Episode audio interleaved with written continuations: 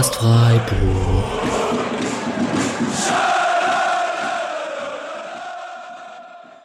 Hallo und herzlich willkommen zum zweiten Teil dieser Doppelfolge des Podcast Freiburgs zum Episode 28, Episode 29. Wir haben gerade über die Spiele Schalke Bayern, über eine Elf der Bundesliga und generell über die Bundesliga, über die anderen Vereine des SCs und über das Tor des Jahres geredet und kommen jetzt, wie versprochen, zum großen, ich nenne das ehemaligen Watch. Mir fehlt so ein bisschen so ein deutscher Begriff davor, aber der Patrick ist sicher auch dabei und äh, kann mir sicher seinen Begriff sagen. Servus Patrick zur zweiten Runde. Hi Alex, zum zweiten Mal. Und ich habe keinen deutschen Begriff.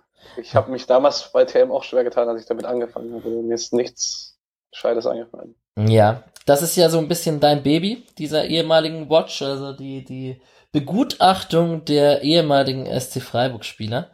Ähm, SCF sind 1904 auf ähm, transfermarkt.de, PRSC1904 auf Twitter, da findet ihr den Patrick.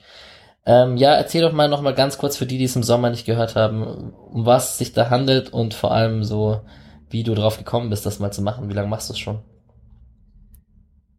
Verdammt, im Sommer habe ich nachgeguckt, wie lange ich schon mache. Inzwischen habe ich es wieder vergessen. Ähm, bestimmt schon vier, fünf Jahre, irgendwie sowas. Ähm, ich habe einmal im Sommer, nee, ich glaube, ich habe im Winter angefangen. Im Winter auch Spaß damit angefangen, einfach so durch die ehemaligen Kader durchzugucken und mir rauszuschreiben, was so die ehemaligen Spieler von uns, die noch aktiv sind, so machen.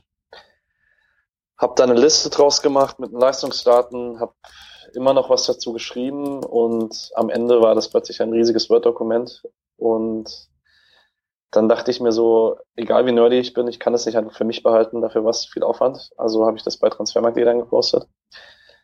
Ähm, egal wie Leut lange die Leute scrollen müssen, um da durchzukommen. ähm, und dann gab es dann eine super positive Resonanz dazu. Ähm, dann habe ich, glaube ich, beim ersten Mal habe ich es dann ein Jahr später gemacht und irgendwann habe ich angefangen, es halbjährlich zu machen. Ja, kommt, glaube ich, immer noch ganz gut an. Ja, das auf jeden Fall. Ja. Und im Sommer haben wir es beide zum ersten Mal hier im Podcast gemacht und auch die Folge kam relativ gut an und dann dachten wir uns, hey, lass uns das doch wieder machen. Und ich freue mich sehr, dass du hier bist. Und wir wollen jetzt einmal über die ehemaligen Spieler des SC Freiburgs, also die aktiven, die noch aktiven reden und schauen, was sie so in dieser Hinrunde bis zu dieser Winterpause so in ihren Vereinen veranstaltet haben. Ähm, wir fangen an mit den Bundesligaspielern, gehen über die zweite Bundesliga, dann schauen wir uns ein paar Spieler aus äh, größeren Nationen und dann aus gehen wir so die Nationen beziehungsweise die Ligen runter, also Top-Nationen, Mittelklasse Europa, kleine Ligen Europa und dann haben wir noch so ein paar exotische und ein paar unterklassige Tabellen oder Mannschaften. Ähm, ja, wird spannend und am Ende ist unser kleines Goodie ist die gute alte SC Freiburg 11 des Jahrzehnts, der Zehnerjahre.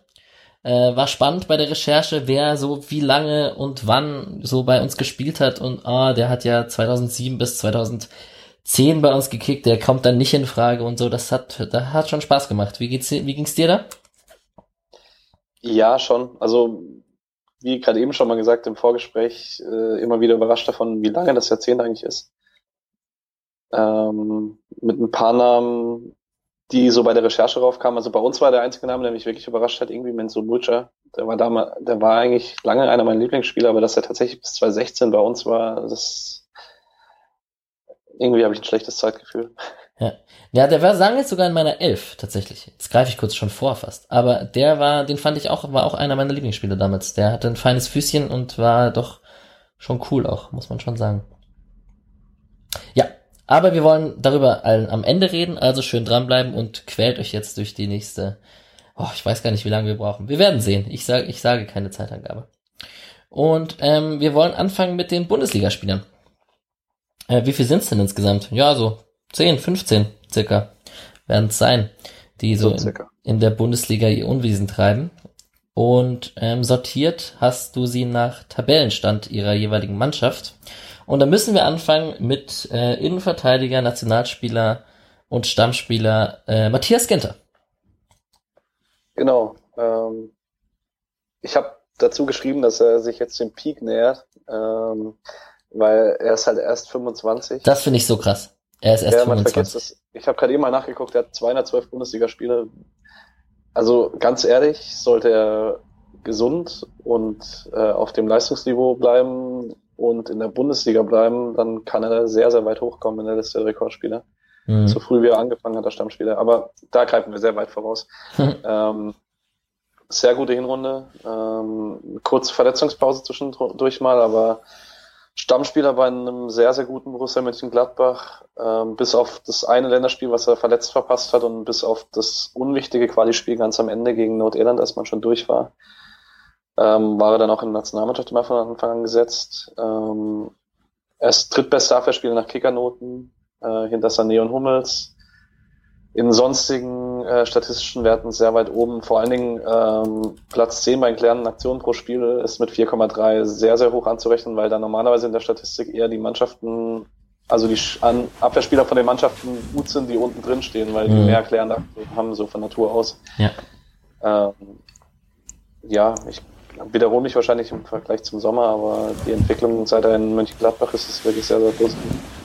Die Wiederholungen sind an der Stelle egal, das ist ein halbes Jahr her, das haben die Leute eh vergessen. ähm, ja, auf jeden Fall beeindruckend, dass er erst 25 ist, fand ich abartig krass. Also das kommt einem so vor, als ob er schon ewig spielt. Man vergisst ja, der war ja auch bei Dortmund lange und so, das ist schon, schon extrem. Apropos Dortmund, perfekter Übergang, Alexander, sehr, sehr gut. Ähm, Roman Bürki. Ähm, für mich einer, der war für mich ja auch in der letzten Folge so in der, in der Elf der Hinrunde der Bundesliga, auch durch seine Champions League Leistung, hat sich auch gemacht und das, was du geschrieben hast mit den schon fast 200 Pflichtspielen für den BVB, Ja. die Zeit vergeht sehr schnell, das hast du schon richtig herausgestellt.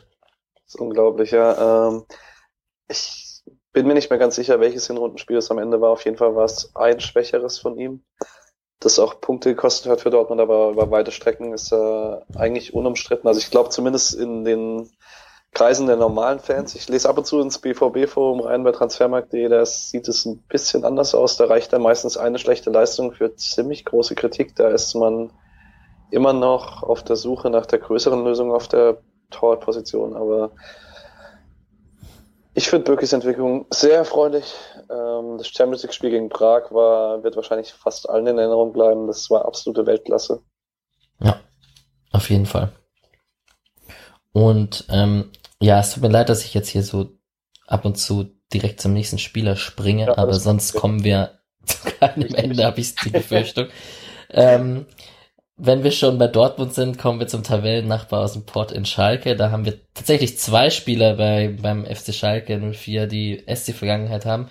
Wobei man ja Michael Langer nicht groß erwähnen muss, weil der der dritte Keeper dort ist, hinter Nübel und Schubert. Jetzt Ja. war er wahrscheinlich äh, zuletzt auf der Bank, weil Nübel ja gesperrt ist. Ähm, ja, aber die wohl herausragende Personalie ist Daniel Caligiuri. Genau, das spielt etwas offensiver, hat, finde ich, dadurch auch ein bisschen geringeren Einfluss aufs Spiel. Also naturgemäß, weil er hat in den letzten Jahren so ein bisschen die Rolle gespielt, die Schmied jetzt bei uns spielt. In der Dreierkette unter Tedesco. Und jetzt spielt er halt im 4-2-3-1 offensiv. Ist aber immer noch wichtig bei Schalke, tritt immer noch die Standards. Ist, ich habe da dazu geschrieben, das hast du auch fett markiert, Malocha im Malocha-Team. Mhm. Das ist, da haben sich einfach zwei gesucht und gefunden. Ähm, passt zu Schalke, ist einer der Publikumslieblinge. Freut mich total. Ja, hätte ich damals auch nicht so für möglich gehalten. Ähm, ist ja da zu Wolfsburg gewechselt und ähm, mittlerweile bei Schalke hat er, glaube ich, auch sein Glück gefunden. Das ist schon sehr gut. Ähm, ebenfalls blaue Trikots. ich arbeite jetzt an. Re das können wir jetzt so die ganze Zeit so weitermachen. Mal schauen, wie, wie gut meine Übergänge noch werden. Äh, nein, okay. Äh, hat, nee, Oliver Baumann hat nicht mal ein blaues Trikot, weil er ein Torwarttrikot anhat. Richtig bitter. Ähm, ja, bei der TSG Hoffenheim, Oliver Baumann, ähm, wir werden später über die Jahrzehntelf vom SC reden, da hat er in meinen Gedanken natürlich auch eine Rolle gespielt. Ähm, 316 Bundesligaspiele hast du äh, rausgeschrieben. Das ist schon extrem viel. Ja, ist echt krass. Ähm, kann mich noch sehr gut ans erste erinnern, daheim gegen Dortmund. Jetzt, ich habe ich musste das einfach hochrechnen. Ähm, also wenn er die Rückrunde durchspielt, steht er bei 333, dann ist er ungefähr auf einer Stufe mit Carsten Ramelow, C. Roberto oder Guido Buchwald. Das sind hm. illustren an. Mhm. Ähm, ja, Baumann wie eigentlich gewohnt, Stammspieler bei der Hoffenheim. Ähm, ohne große Auffälligkeiten nach oben oder unten, statistisch seit Jahren eigentlich einer der schwächeren Torhüter der Bundesliga. Ähm, weil er ich weiß nicht, ich finde, er hält wenig, also man, man hat ihn auch selten im Kopf für irgendwelche unhaltbaren Bälle, also zumindest ich nicht. Aber man hat ihn auch nicht im Kopf für Torwartfehler. Mhm. Damit vielleicht die ruhige Hand, die Hoffenheim braucht, in einem ansonsten teilweise sehr chaotischen Team. Wenn es so um Konstanz geht und so weiter. Ja, ja. Ich schaue gerade zeitgleich ähm, die Rekordspieler-Tabelle einmal mir an. Aber da sind natürlich ganz oben ganz, ganz, ganz viele Torhüter. Wie, ja. wie, natürlich, lag ja auf der Hand. Und Claudio Pizarro. Und Claudio Pizarro. Und Claudio. Pizarro. Genau. Na gut. Ähm, da fällt mir jetzt kein, ja, obwohl von Hoffenheim zu Wolfsburg könnte man auch schon wieder einen Übergang machen, aber ich lasse ihn lieber. Ähm, Admin Memedi und Felix Klaus beim VfL Wolfsburg. Ähm, wie sind deren beiden Situationen beziehungsweise Hinrunden verlaufen? Bei Memedi ist es ein bisschen schwer zu sagen. Also alles in allem wahrscheinlich enttäuschend. Ähm, er hat am Anfang angeknüpft an die starke Vorsaison, wie das ganze Wolfsburger Team. Und dann hat er sich verletzt, sich Muskelfaser ist zugezogen und dann begann der Abwärtstrend bei Wolfsburg. Und danach kam man nicht mehr so richtig rein und auch er nicht. Ich habe jetzt gerade mal rausgeschrieben als Statistik, er hat eine Zweikampfquote über die Hinrunde von 36 Prozent und 11,1 Ballverluste pro Spiel. Das ist sehr weit im oberen Bereich der Bundesliga. Und zwar in der Statistik, wo man eigentlich nicht sehr weit oben stehen möchte. Mhm. Ja. Wird sehr, sehr wichtig werden, dass er wieder an seine Topform anknüpft für Wolfsburg, weil er für das System von Glasner, aber auch schon letztes Jahr von Nabadia ein sehr, sehr wichtiger Spieler ist. Was man über Felix Laust nicht sagen kann, ähm, Wobei, sehr, sehr wichtig könnte man vielleicht schon sagen, weil er kam eigentlich fast immer als Joker rein, hat nur zwei oder drei Spiele von Anfang an gemacht, kam aber in 17 Spielen auf eine einzige Vorlage. Hat jetzt in anderthalb Jahren in Wolfsburg ein Tor erzielt. Das ist alles in allem sehr, sehr enttäuschend. Ein Tor ist natürlich bitter als Offensivspieler. Aber er zieht viele Freistöße, wie wir vorhin schon besprochen haben. Er zieht viele Freistöße, genau. Der alte Schwalbenkönig. Nein, natürlich nicht. Ähm, im Gegensatz zu Memedi und Klaus kann man aber auf jeden Fall sagen, dass der liebe Herr Florian Niederlechner mit seinem Wechsel zu Augsburg alles richtig gemacht hat und eine wirklich beeindruckende Hinrunde hingelegt hat. Ja, ähm, ich, da fällt mir nichts mehr zu ein. Ich, ich habe die Frage ganz am Anfang extra für dich gestellt. Sehen wir den besten Niederlechner aller Zeiten? Ja, wir sehen den besten Niederlechner aller Zeiten. Und ähm, also das so eine Entwicklung, also wenn die Statistiken stimmen, die du dir hier rausgeschrieben hast, sind das acht Tore und acht Vorlagen. Ja? Ja. Ich habe es gerade nicht gehört. Das ist natürlich äh, extremer Wert, also vor allem auch noch mit acht Vorlagen. Ähm, ja, das ist krass. Ähm, viele verstehen nicht, dass der bei uns die Leistung so nicht abrufen konnte. Klar war da mit Petersen, das haben wir vorhin auch schon debattiert, dass ähm, das war halt schon ein anderer Stürmer, der Stürmer Nummer eins und die haben oft ähnliche Positionen und Wege, sind halt beides auch irgendwo Goalgetter so. Ähm, ja, ist schon extrem. Also schon sehr, sehr, sehr, sehr gut. Und dass da Gregoritsch irgendwie Wechselkandidat ist und ähm, Finn Bogerson im Schatten stand von einem Florian Niederlechner, das hätte ich so auch nicht gedacht. Also Gregoritsch ist sogar schon gewechselt, ist ja. jetzt ausgeliehen zu Schalke. Okay. Ähm, ich finde tatsächlich, dass es ähm, eine Saison gab in Freiburg, die man vergleichen konnte, nämlich die Euroleague-Saison, direkt nach dem Aufstieg. Ja da ist halt, die Scorerwerte hat er nie gesammelt, weil wir Philipp und Grifo halt noch nebendran hatten, die damals viele Scorer gesammelt haben, aber sein Impact aufs Spiel war damals bei uns auch sehr, sehr groß. Ähm, aber ich muss jetzt ehrlich sagen, es ist wohl das Win-Win-Geschäft des Sommers. Also ich glaube, wir könnten nicht glücklicher sein mit Schmied rechts hinten und Augsburg könnte kaum glücklicher sein mit Niederlechner. Ja, ist krass, ne? Stimmt. Das hat sich für beide sehr gelohnt. Ähm, ja, ist super. Also ich erinnere, ich habe nur diesen einen Elfmeter, den er da in einen Winkel knallt, wenn ich da das Vergleich mit dem Petersen Elver, der da irgendwie flach, hoffentlich springt der Torwart in die andere Ecke und der Nieder hämmert den da rein. Also das ist der strotzt auch voller Selbstvertrauen momentan. Ja. Was ich noch interessant fand, war die Statistik, ähm, dass er auf Platz 6 bei den meistgefaulten Spielern der Liga liegt mit 2,1 Mal pro Spiel und da direkt um ihn herum liegen Haberer und Höhler und wir hatten es ja vorhin in der Spieltagsfolge davon mit Höhler, ja. der Spielweise mit Höhler. Ähm, da scheint man in Freiburg Wert drauf zu legen. Dass man ein viel gefaulter Spieler ist, das, oder, also, du meinst, dass man Fouls annimmt, um Standardstärke auszuspielen? Kann natürlich sehr gut sein. Es passt ja in Augsburg auch mit Philipp Max. Ja, das stimmt. Das stimmt. Ja, ähm, wahrscheinlich werden sie von einer Mannschaft oft gefault, die spielt wie Union Berlin. Ähm, da haben wir mit Rafa Gikiewicz und tatsächlich auch mit Joshua Mees. Joshua Mees ähm, spielt nicht so eine große Rolle, äh, kam auf neun Einsätze, hat zwei Tore in den beiden Pokalspielen gemacht, ist in der Bundesliga eigentlich kaum zum Einsatz gekommen. Ähm, hat da Bülter und Ingwatzen als, als äh, Konkurrenten und ist meistens eher nur Joker. Aber Rafa Gikiewicz ist natürlich unangefochtene Nummer eins. Das ist schon der dritte Keeper, über den wir reden. Ja, man, man muss ehrlich sagen, die Freiburger Torwartschule seit Kronenberg da ist, muss irgendwas ziemlich richtig machen.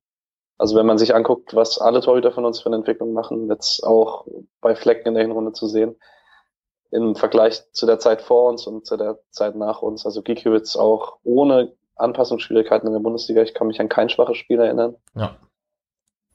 Woran man sich erinnern kann, was man vielleicht auch noch kurz ansprechen muss, weil es so präsent im Kopf ist, die Szene nach dem Derby gegen Hertha, als er ähm, auf die eigenen Fans zugeht.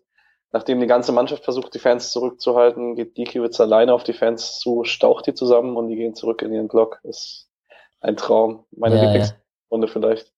Ja, ist auf jeden Fall in jedem Jahresrückblick wird das, in jedem Saisonrückblick wird das im, im Sommer äh, zu sehen sein, wahrscheinlich, wie der Gikiewicz da seine eigenen Fans zusammenstaucht.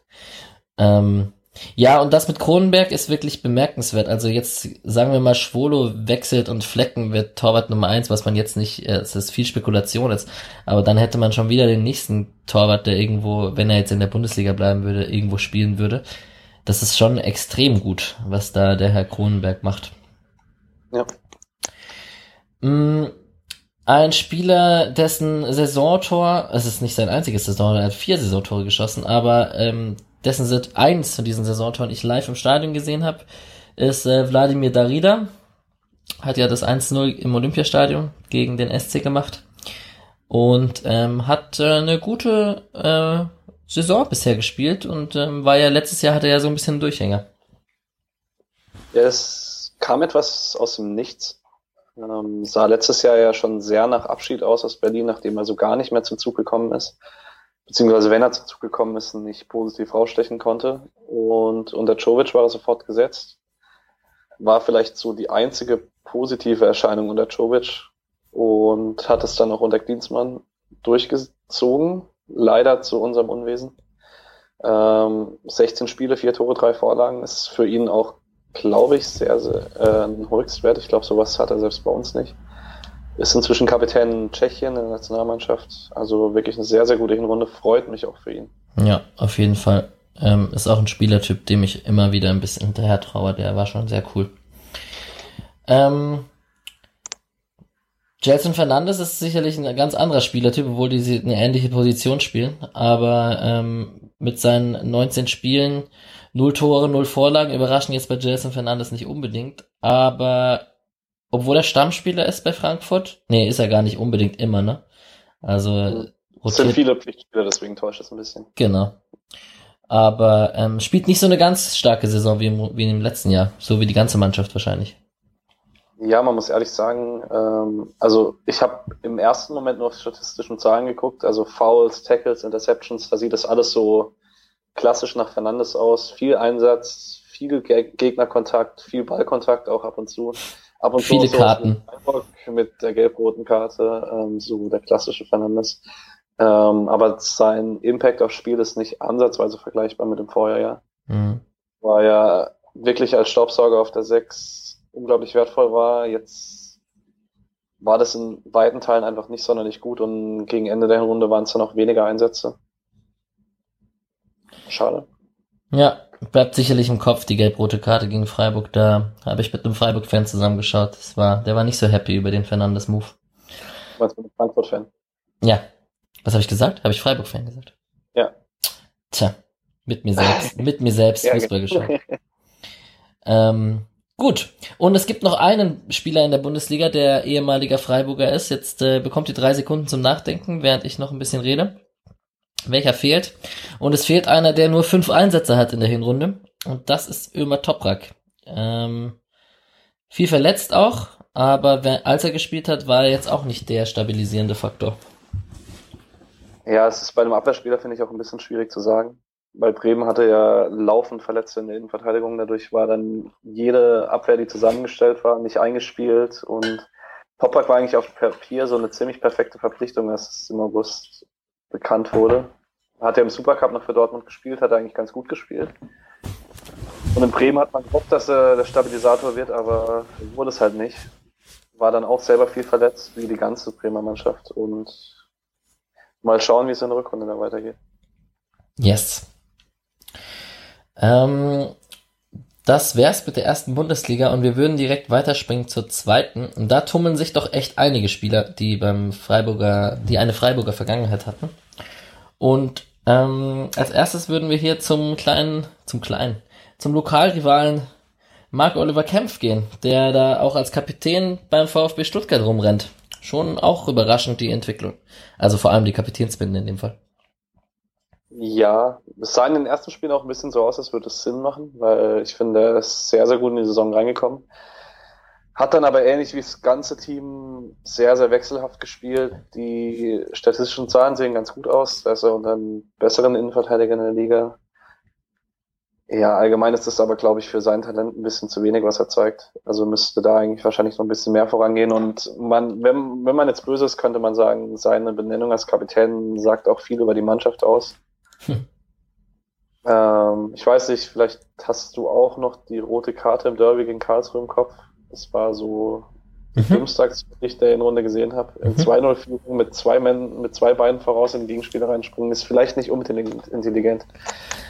Ja, und mir ist jetzt Kempf auch nie als der laute Anführer äh, in Erinnerung geblieben. Also, oder so als so ein Mentalitätsspieler. Ja. Weiß ich nicht. Ist kein, ist kein Chala Soyuncu auf jeden Fall. Das auf jeden Fall nicht, nein. Aber ähm, vom Niveau her, also dass er ein guter Innenverteidiger ist, ist ja, glaube ich, unbestritten. Und mal schauen, wie die Stuttgarter das mit dem Aufstiegsrennen machen. Und wer da überraschend im Aufstiegsrennen mit dabei ist, ist der erste FC Heidenheim, wo mit Jonas Föhrenbach und Tim Kleindienst auch zwei ehemalige Freiburger spielen. Und ähm, also ich kenne äh, dem Tim Kleindienst wird ja öfters hinterher getrauert, der war ja auch ein, ein guter Spieler. Und äh, auch die Entwicklung von Jonas Föhrenbach ist doch bemerkenswert, der da nicht nur auf der Linksverteidigerposition, sondern ab und zu auch äh, sogar im linken Mittelfeld eingesetzt wurde, das Siegtor gegen den HSV geschossen hat. Ja. Und ähm, ja, ist doch bemerkenswert, die Entwicklung. Bei beiden vor allen Dingen über den Verlauf der Hinrunde hinweg, weil Führenbach hat sich dann gegen Ende ein bisschen in die Mannschaft reingespielt, obwohl es so gut lief. Was, zeigen, was, hat, was zeigt, dass er sich ziemlich aufgedrängt haben muss, dass er die Chance bekommen hat und hat die Chance dann auch genutzt. Mhm. Und Kleindienst, die statistischen Werte sind sehr, sehr gut. 13 Spiele, 7 Tore, 5 Vorlagen. Ähm, so ein klassischer Kleindienst, also Platz 7 bei den gewonnenen Kopfballduellen pro Spiel mit 5,7, auch, aber auch die meisten Fouls pro Spiel in der ganzen Liga. Ähm, wirft sich halt nach wie vor vorne in alles rein, hat die zweitmeisten Torschüsse pro Spiel, zeigt eine unglaubliche Präsenz, also wirklich finde ich nochmal deutlich mehr als in, seinem, in seiner ersten Leihe nach Heidenheim. Er, er ist auf jeden Fall ein Mitgrund dafür, dass man auf Platz 4 steht und nah an den Aufstiegsrängen dran steht. Ich habe jetzt hier im Text noch als Wunsch reingeschrieben, dass man vielleicht ja irgendwann mal über eine Rückkehr nachdenkt, wenn Petersen älter wird, weil ich glaube, der Abgang ging eigentlich im Guten vonstatten. Ähm, man wollte ihm keinen Stein in den Weg legen, weil es bei uns halt, egal wie gut die Entwicklung ist, es wäre halt schwierig geworden bei unserer Situation offensiv. Ja. Ja, könnte ich mit leben. Also ich fand Tim Kleindienst immer ganz gut. Und natürlich ist sein Paradespiel mit den drei Vorlagen auch noch in Erinnerung geblieben. Ja, und sein größter Fan ist unser Taktik-Nerd von dem her. Ja, Eben. Eben. Grüße an dieser Stelle, lieber Micha, at Zerstreuung Fußball. Ja, ja.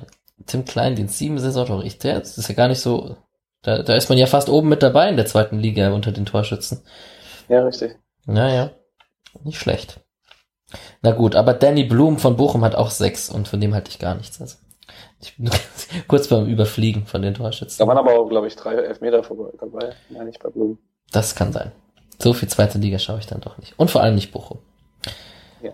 Ähm, kommen wir weiter, machen wir weiter in der zweiten Liga. Äh, Philipp Zulechner, Erzgebirge Aue. Erzgebirge Aue auch weit oben dabei. Zulechner ist ein bisschen tricky mit seinen 17 Einsätzen, weil er doch meistens eher nur von der Bank kommt. Wenn er überhaupt ja, kommt. Schon. Aber null Tore, null Vorlagen. Ähm, klar, meistens nur Joker, aber auch mit den wenigen Spielminuten sind, ist keine einzige Torbeteiligung schon ein bisschen enttäuschend für einen Stürmer.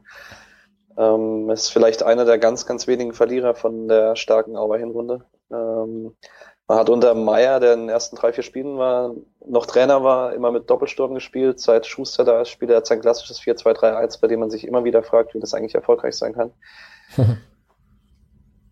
ja, aber schade für Zulechner. Ja, schade für Zulechner und äh, auch ein Dafaner kommt da ja nicht zu seinen großen Einsatzzeiten. Also die nehmen sich da ein bisschen auch die Positionen weg und Einsatzzeiten. Vielleicht, wenn da einer gehen würde, würde der andere vielleicht noch ein bisschen mehr spielen, man weiß es nicht. Ähm, bei dem SSV Jan Regensburg spielt ein Spieler, den man eigentlich schnell abhaken kann. Das ist Marc Leis, der fast immer im Kader ist, aber nur zwei Einsätze von Anfang an hatte als äh, Gimba, sein Ersatz nehme ich dann an, oder derjenige, der da Stamm spielt, ähm, verletzt war oder ausgefallen ist. Ähm, muss sich also hinten anstellen und, und ähm, ist jetzt für ihn die zweite Saison in Folge mit wenig Einsätzen. Mal schauen, wo der, wo es den hinzieht. Ähm, bei Kräuter Fürth haben wir einen Spieler, der mehr spielt und der auch einen ziemlich großen Impact auf seine Mannschaft hat. Und das ist Harvard Nielsen. Ja, man, man könnte es eigentlich nicht meinen, wenn man nur die Scorerwerte anguckt. Ähm, er hat 19 Spiele, zwei Tore, drei Vorlagen, aber er spielt nicht mehr den klassischen Mittelstürmer, war ja auch bei uns nicht wirklich als torgefährlich bekannt. Nee. Ähm, hat einige Spiele als Zehner gemacht. Ähm, selbst wenn er Mittelstürmer gespielt hat, waren es oft zwei Flügel, die zum Beispiel Gotha hat dann oft auf rechts gespielt, der eigentlich klassischer Stürmer ist und hat sich dann tief fallen lassen so ein bisschen die Weiterentwicklung des Harvard Nielsen, ja, als spielmachender Stürmer. Ähm, mal schauen, was mit Fürth geht. Also Fürth ist so die klassische Zweitliga-Mittelfeldmannschaft. Sechs Punkte Rückstand auf Platz drei, sechs Punkte Vorsprung auf Platz 16. Das könnte in viele Richtungen kippen. Hm. Ähm, Tendenz? Mittelfeldmannschaft. Tendenz wahrscheinlich Mittelfeld, ja, ja. würde ich schon sagen. Hm, dann haben wir zwei Spieler bei Holstein Kiel. Mm, der eine würde wahrscheinlich auf die Maximaleinsätze kommen, wenn er sich die zwei rote Karten geholt hätte. Das ist Jonas Meffert. Und der andere kommt auch auf seine Einsätze, ist eigentlich immer unter den Top 14 im Kader. Und das ist äh, Mittelfeldspieler, Rechtsverteidiger Alexander Injowski. Gibt es da noch irgendwas zu Jonas Meffert vielleicht? Bei Meffert muss man sagen, die zweite rote Karte war nicht unbedingt berechtigt, weswegen er nach der zweiten auch nur ein Spiel gesperrt war, was ja eigentlich ungewöhnlich wäre bei einer zweiten roten Karte innerhalb von nur einer Halbserie. Ansonsten hat er keine einzige Minute verpasst. Ähm, gewohnt wichtiger Faktor, bringt alles das aufs Feld, was man so von ihm sehen möchte. Ja, schon schade. Auch das Missverständnis Jonas Meffert beim SC, dass das nie funktioniert Wobei, hat. Ja, selbst als stabilisierender Faktor in Kiel frage ich mich trotzdem immer wieder, okay, wird das jetzt für die Bundesliga reichen? Er ist halt wie, so, wie sage ich denn das jetzt? Höflein schlecht? Das ist okay. Ich weiß, was du sagen möchtest. Ja. Also glaubst, äh, Jonas Meffert ist auch in Kiel nicht unumstritten? Gut möglich, ja. Ja, man weiß es nicht. Na gut. Vielleicht lag es auch daran. Und Höfler ist ein zu ähnlicher Spielertyp gewesen. Kann natürlich auch sein. Gut möglich, ja. Hm, kommen wir zu einer Mannschaft, die Mannschaft an sich ist mir zumindest ja ziemlich viel weit verbreitet in Deutschland, sehr ähm, mit sehr viel Sympathie. Und ähm, auch die, die, zwei Spieler selbst sind, bei, wenn ich an die zwei Spieler denke, da, da finde ich es doch sehr schade, dass die nicht mehr beim SC kicken, auch wenn es wahrscheinlich von der Qualität nicht ausreicht. Und das sind Johannes Flum und Mats Möller-Deli. Ähm, Qualität möchte ich widersprechen. Weil, ähm, also ich weiß nicht, ob du bei einem Saisonstart relativ viel St. Pauli gesehen hast. Also wir hatten ein paar Montagabendspiele. Aber Möller-Daly hat da echt das Hat Argument richtig aufgetreten, ne? Ja, ob er vielleicht der beste Spieler der zweiten Liga ist. Also okay. das war wirklich über Phasen sehr, sehr stark. Vor allen Dingen der September, ein herausragender Monat. Ab dem Oktober ging es ein bisschen bergab und dann mit der ganzen Mannschaft auch. Ähm, ist seit Oktober im Abwärtstrend, steckt jetzt eher im Abstiegskampf als im Aufstiegskampf. Ähm, die letzten zwei Spiele hat man jetzt gewonnen, in denen ist ja verletzt aufgefallen. Ähm, dennoch muss man sagen, trotz der Schwäche ab Oktober ist, hat er immer noch die meisten Vorlagen der Liga mit acht. Äh, steht auf Platz 12 der Liga bei den Keypasses mit zwei pro Spiel. Ähm, es ist zu hoffen, dass er in der Rückrunde wieder an den Anfang der Saison anknüpft, weil dann ist er ein absoluter Unterschiedsspieler. Ähm, der Unterschiedsspieler ist Flum auch, nur hat er leider die Verletzungsprobleme wieder, mit denen er früher immer belastet war. Wenn er fit war, war er sofort gesetzt, tat dann auch gut im Team, aber hat jetzt nur fünf Spiele gemacht und davon drei nur über kurze Einsatzzeiten. Ach, wenn der weniger verletzt wäre, wäre der echt ein guter Kicker geworden. Ja. Also, ist er trotzdem, aber ja. Naja, und bei Mats Müller-Deli. Der, dem traue ich natürlich trotzdem hinter. Ist ja schön, wenn du sagst, dass die Qualität ausreichen würde. Momentan hätte er wahrscheinlich auch seine Probleme, bei uns auf Einsatzzeiten zu kommen. Ja. Aber, ähm, ja. Mats Müller-Deli, Anton Puzila, etc. Da gibt's viele. Technisch hoch veranlagt. Chang Hung Kwon. Chang Hung Kwon. Aber der wird's schaffen.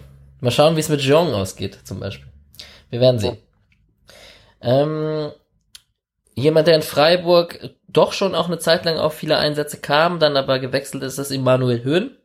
Stammspieler komplett beim SV Darmstadt.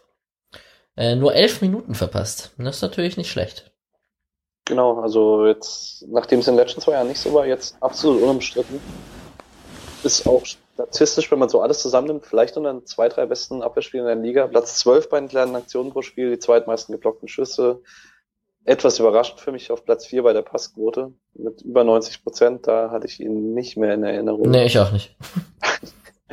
ähm, Aber ich hatte auch so undankbare Spiele von ihm in Erinnerung, wo er als Rechtsverteidiger aushelfen musste und so. Ja, das ist irgendwie sehr präsent, ja. Ja, das hat nicht so gut funktioniert. Nee, aber ja, er ist ein sehr guter Zweitliga-Innenverteidiger. Das muss, es ist vielleicht nicht unbedingt ein Kompliment, aber es ist jetzt auch nichts Schlechtes. Ja. Da kann ich wohl nur zustimmen. Und ähm, dann kommen wir, nee, wir kommen erstmal noch zu Hannover 96, weil die haben äh, den Mann von Ina Ogo in ihrem Team. Oder wie sollen wir ihn ankündigen? oh Gott. Äh, ja, ja man fragt sich heutzutage, wer da berühmter ist. Bin mir nicht sicher. Ich bin mir auch nicht so ganz sicher. Ähm, ja, gut. Ich weiß nicht, ob Hannover irgendwie gemerkt hat, dass sie Dennis Auge verpflichtet haben. Ähm, kam Anfang September, als er vereinslos war. Ähm, man hat sich erhofft, dass er das Team stabilisiert, aber zu der Zeit war einfach sehr, sehr viel im Argen. Hat dann vier Spiele gemacht, ähm, war dann verletzt mit Problemen an der Retteszene und ist seitdem ohne Einsatz. Unter Kotschak war er eigentlich wieder fit, aber ist ohne Einsatz geblieben. Ja, ich habe hier noch dahinter geschrieben, wie Ina Ogo wohl Hannover gefällt. Andererseits sagt man ja zu Hannover auch so ein bisschen der Stuttgart des Nordens. Ähm, also keine große Umstellung. Ja, ist ähm, interessant. Es wird wohl nichts mehr mit der großen Karriere. Aber naja, so, äh, vielleicht kommt er ja noch auf mehr Einsätze in der Rückrunde. Wir werden sehen. Und dann haben wir eigentlich eine, eine kleine Enklave an ehemaligen Freiburg-Spielern, alle in einem Team. Ähm, scheint jetzt nicht das Beste zu sein, wenn man sich die Hinrunde anschaut, des, dieses Teams, des ersten FC Nürnbergs. Aber ähm, man muss, glaube ich, auf die Spieler einzeln schauen, weil ich glaube, alle über einen Kamm scheren ist ziemlich schwierig. Ähm, wir haben Sebastian Kerk, äh, Ersatzgeber Patrick Klant, wir haben Außenverteidiger Oliver Sorg und äh, Fabian Schleusener. Äh, zu letzterem, da kann ich gerne was sagen, der ähm, hatte jetzt am Ende, der hatte ja seine Verletzung am Ende der Saison bei Sandhausen und hat jetzt die letzten drei Spiele von Anfang an gespielt. Und das freut mich persönlich sehr. Ich bin großer Fabian Schleusener Fan und bin sehr beeindruckt von seiner stetigen Entwicklung äh, Liga für Liga und ähm, das werde ich weiterhin verfolgen und ähm, äh, hoffe, dass der in der Rückrunde da auf mehr Einsatzzeiten kommt bei Nürnberg und ähm, da auch die Nürnberger, also die sollten schon auch bitte in der zweiten Liga bleiben. Das hoffe ich auch sehr, ja. Ja. So, du hast jetzt das Positive rausgenommen, sozusagen. genau. Jetzt muss ich natürlich das Negative. Jetzt musst du draufhauen. Good Cop, Bad Cop. Oh, das, das fällt mir beim Club sehr, sehr schwer. Ja? Geht schwer genug. Ähm, Das stimmt. ja, bei Kerko setzt sich so ein bisschen die, oder Captain Kirk, wie er in Nürnberg genannt wird. Wird er? Ähm, ja, wird er. Geil. Einer meiner besten Freunde ist Nürnberg-Fan, deswegen. Ähm, Grüße an der Stelle. Grüße. Und Ähm. ähm, Kopf, Kopf hoch. Ja, genau. Ähm, ja, Kerk nur fünf Startelf-Einsätze. Ähm, er hat zwei Scorerpunkte in der Liga gesammelt, beide bei einem Spiel, bei einer 3-2-Niederlage in Sandhausen. Ansonsten wirklich ohne positiven Einfluss auf die Offensive. Selbst die Standards, für die er eigentlich bekannt ist, werden nicht mehr benötigt, weil man halt Johannes Geis hat, der so eine der wenigen positiven Entscheidungen beim Club ist. Bei Oliver Sorg geht es in eine ähnlich negative Richtung. Da ist der Trend eigentlich seit dem Abstieg mit uns und seit dem Abgang dann stetig Wäre er mal geblieben. wäre er mal geblieben, ja. Ähm, ja, er fällt, er fällt eigentlich weder positiv noch negativ aus, auf, muss man sagen. Aber für einen Spieler mit seiner Erfahrung ist es meiner Meinung nach eher negativ auszulegen, weil er eigentlich da vorangehen sollte.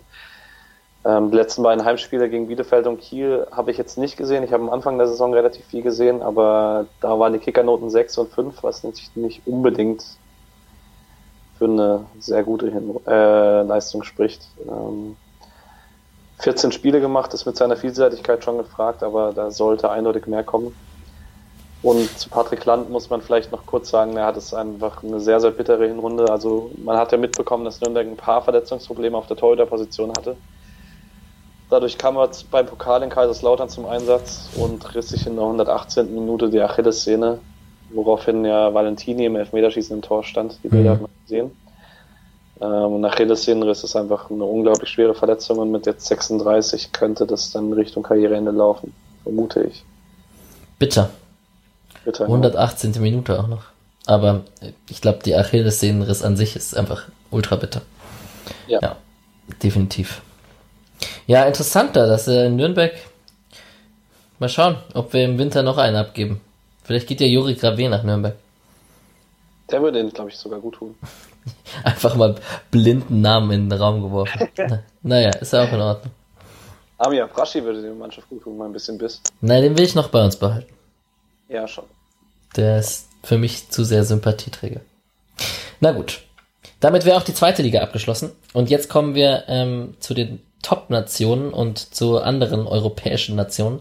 Und ähm, da fangen wir an mit einem meiner größten Lieblingsspieler und der hat gestern zwar mit 4-0 gegen Liverpool ähm, wurden die versohlt, aber die Entwicklung dieser Saison, zweiter Platz mit Leicester, ähm, ist beeindruckend von dem lieben Chalas Yunchu. Das ist unglaublich. Mein Kommentar ist nur bester Mann da rechts. Also dem traue ich auch immer noch hinterher. Aber ich fühle mich so unglaublich bestätigt, weil ich damals, als er angefangen hat, trotz seinen Patzern allen immer gesagt habe, wenn der normal sich entwickelt, ist der in fünf Jahren Topverteidiger der Welt. Und ich wurde immer belächelt. Und jetzt schieße ich zurück. Jetzt kriegen sie meine Rache. Nein. Genau. Ähm, ähm, ich feiere das ja unglaublich, wie er bei Twitter gefeiert wird. Äh, Ja. Wenn man da so ein bisschen die Premier League Blase auch mitverfolgt, dann ähm, zu Yunshu als Prince Charming. Äh, Ja, ja. Es gehen ja immer rum. Ähm, ja, es ist total erfreulich. Ähm, er ist einer der besten Innenverteidiger der Liga. Spielt eigentlich wie bei uns zu seinen besten Zeiten, nur halt ohne die Aussetzer. Ähm, ich habe hier noch dazu geschrieben, Sky's the Limit. Also für mich ist äh, echt noch ähm, vielleicht sogar noch ein bisschen Raum nach oben, weil ich weiß nicht, ist er 22? 23?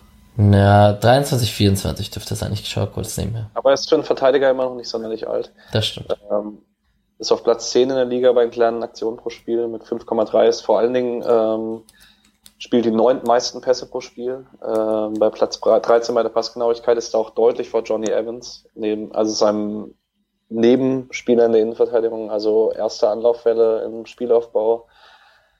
Ähm, 23. Ja. Okay. Und die Rangliste der neun meisten Pässe pro Spiel muss man erstmal reinkommen in der Liga, wo Man City mit Pep Guardiola spielt.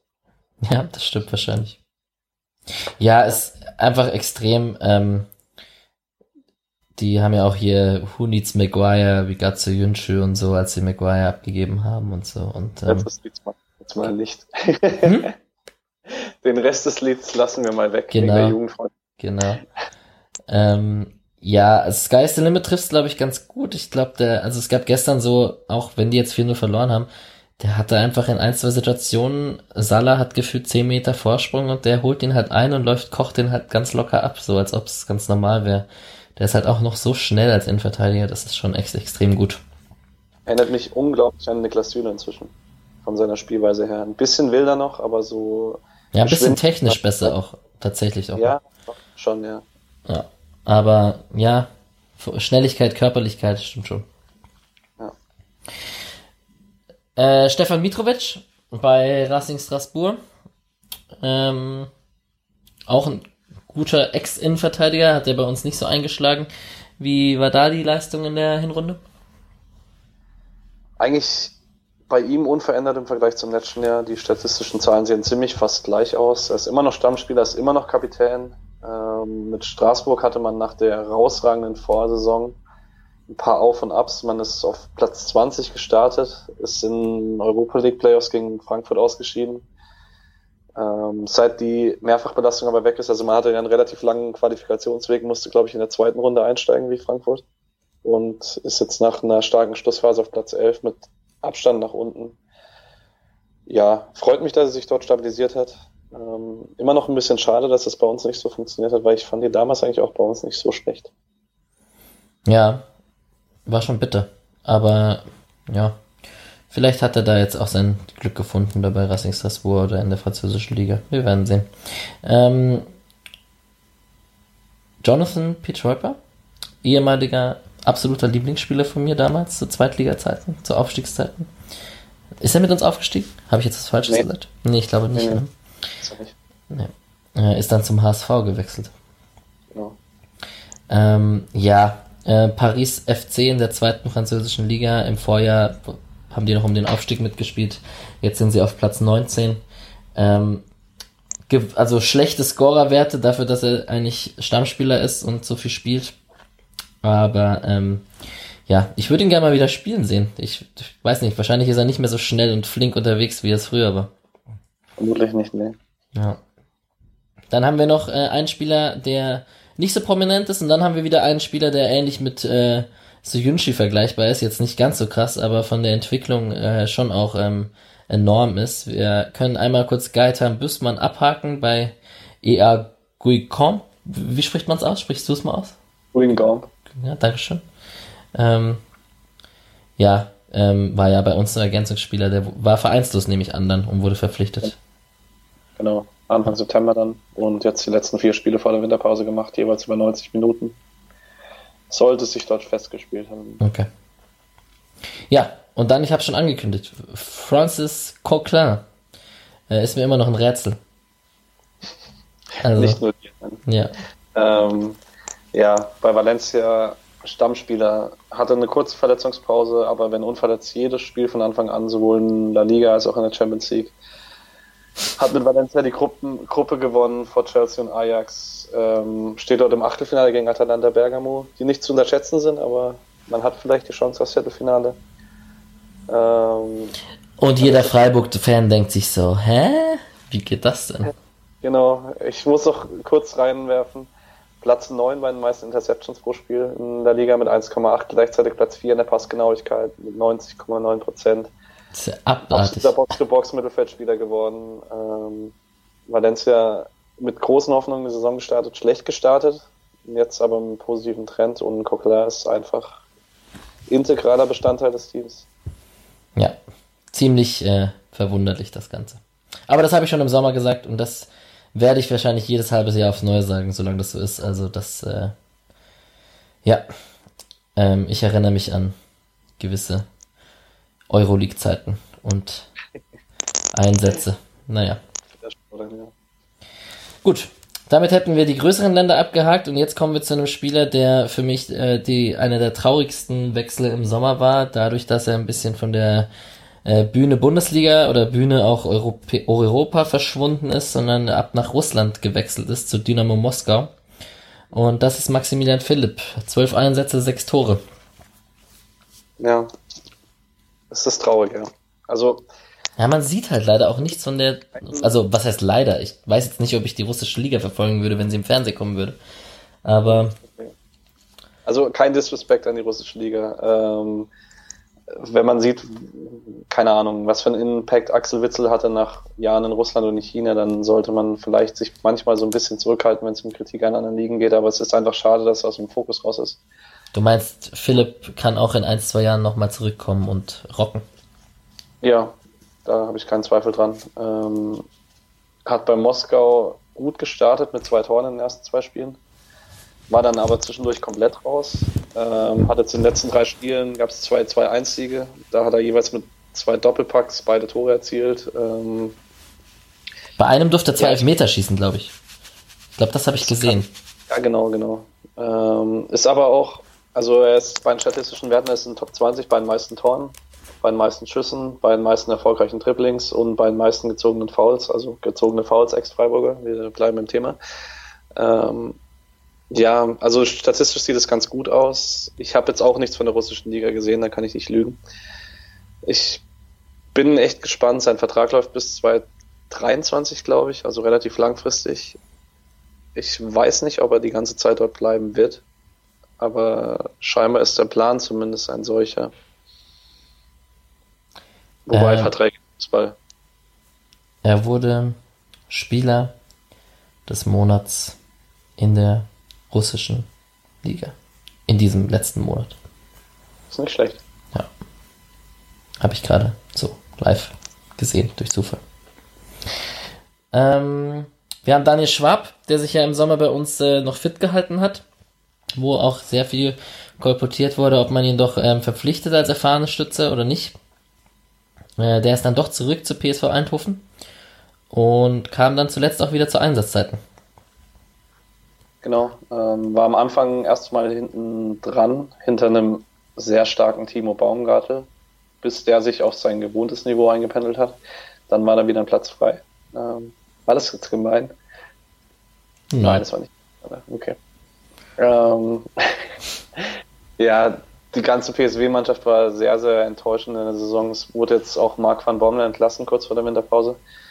Schwab selbst auch mit sehr, sehr schwachen statistischen Zahlen, mit äh, Zweikampfquoten um die 50 Prozent, was für einen Abwehrspieler echt nicht gut ist. In, ähm, in den letzten Jahren er in den statistischen Zahlen oft in der Spitze der Eredivisie.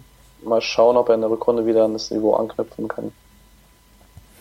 Ja, spannend, dass er da immer noch äh, Stammspieler ist. Ich habe PSV Eindhoven immer als so große Mannschaft in, im, im Kopf.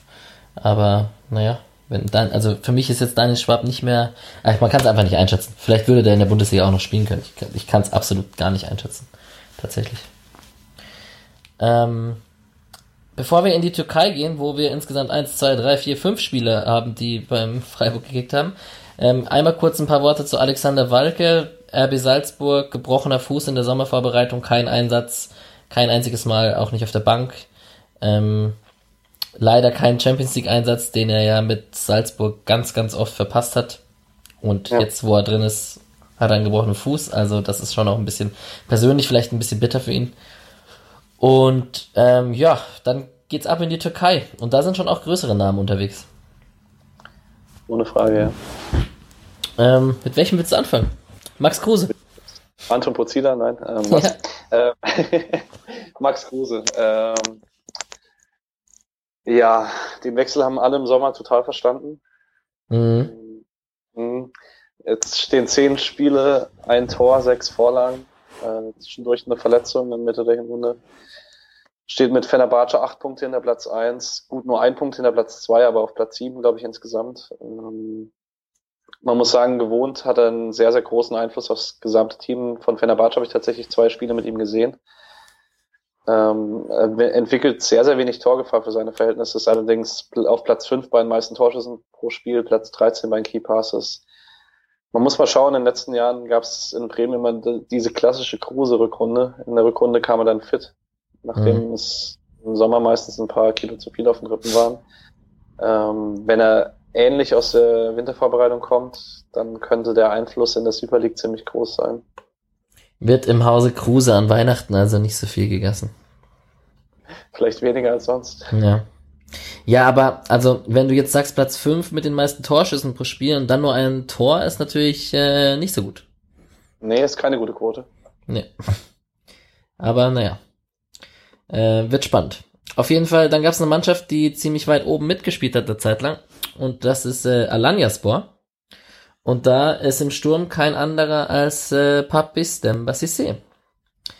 Der, ähm, wie viele Tore hat er jetzt? Er ist Zweiter der Torschützenliste, hat zehn Tore geschossen. Ja, klar. Mm, Ja. Ist schon krass. Papis. Ja, Tore schießen verlernt man nicht. Ja. Ähm, Wie alt ist Papis Also- mittlerweile? Boah, 34, 33? Das habe ich schnell geguckt. Ähm, Live-Podcast, 34. Ja. Ähm, ja, ist herausragend gestartet im Spiel, äh, im Spiel, in die Saison, nicht im Spiel. Ähm, hat dann, glaube ich, nach sieben Spielen sieben Tore gehabt, so ein Lewandowski-Start. Da stand man zwischenzeitlich auch auf Platz eins in der Liga. Und mit seiner Torflaute kam dann auch der Absturz des Teams, der das schon ähnlich abhängig von seinen Toren ist wie wir damals, als er bei uns war. Wie die Bayern auch von Lewandowski. Wie die Bayern auch von Lewandowski. Man ist aber immer noch auf Platz vier, glaube ich. Da müsste ich mich, müsste ich jetzt aber auch raten, aber äh, man ist, die Spitzengruppe ist relativ nah zusammen, bis auf den Tabellenführer. Besteht also auch die Chance, dass man sich international qualifiziert und vielleicht gibt's ja nächstes Jahr in der Europa League Freiburg gegen Alanyaspor, gegen Papis Cissé und Uno Bulut, wer weiß. Das wäre verrückt. Äh, Alanyaspor ist gerade tatsächlich Sechster, aber auch nur, also das sind 30, 29, 28, 27, 26, 24 Punkte, also Okay. genau. Äh, ja, Papis. Ähm, vielleicht sollte man mal mit Alanyaspor bei FIFA zocken. Um, um mit, mit Papis wieder ein paar Tore einzuschenken. Ja, und äh, lustig, dass Papis dann, sie im gleichen Team spielt wie Uno Bullet. Ja, ob sie sich wohl mal über Freiburg unterhalten haben? Bestimmt. Bestimmt. Ähm, ja, bei Bulut habe ich im ersten Moment auf die Leistungsdaten geguckt und war komplett schockiert, weil da stehen neun Spiele, drei Tore und drei Vorlagen. Mega. So wie bei uns ja, quasi. so wie bei uns quasi. Allerdings gab es ein Pokalspiel gegen eine unterklassige Mannschaft mit einem 7 zu 1 Sieg, wo er drei Tore und eine Vorlage gesammelt hat. Also Aha. etwas verfälscht vielleicht. Also doch wie bei uns. Ähm, hat allerdings Mitte der Hinrunde mal vier Spiele von Anfang an gemacht als Rechtsverteidiger. Ähm, ist inzwischen wieder raus, obwohl die Bilanz in den Spielen, in denen er dabei war, eigentlich gar nicht so schlecht war. Hat jetzt noch zwei Kurzansätze gehabt und allgemein ein bisschen eine größere Rolle, als ich dachte. Also eigentlich hätte ich nicht gedacht, dass er auf Super League-Niveau nochmal Teil eines besten 18er Kaders sein könnte. So enttäuschend, wie das in den letzten Jahren in Braunschweig war. Ja, das hätte ich auch nicht erwartet. Und dann haben wir mit Falou Diagne oder Diang ähm, bei Konyaspor. Ich bin ja immer noch, in, ist ja ein stummes E, oder? Ich glaube, es ist ein stummes E. ja. Genau. Wir hatten das Gespräch schon im Sommer. Genau das gleiche. Ja. Ja. Siehst du mal.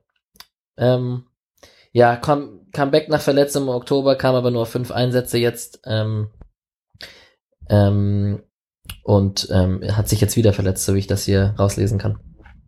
Genau.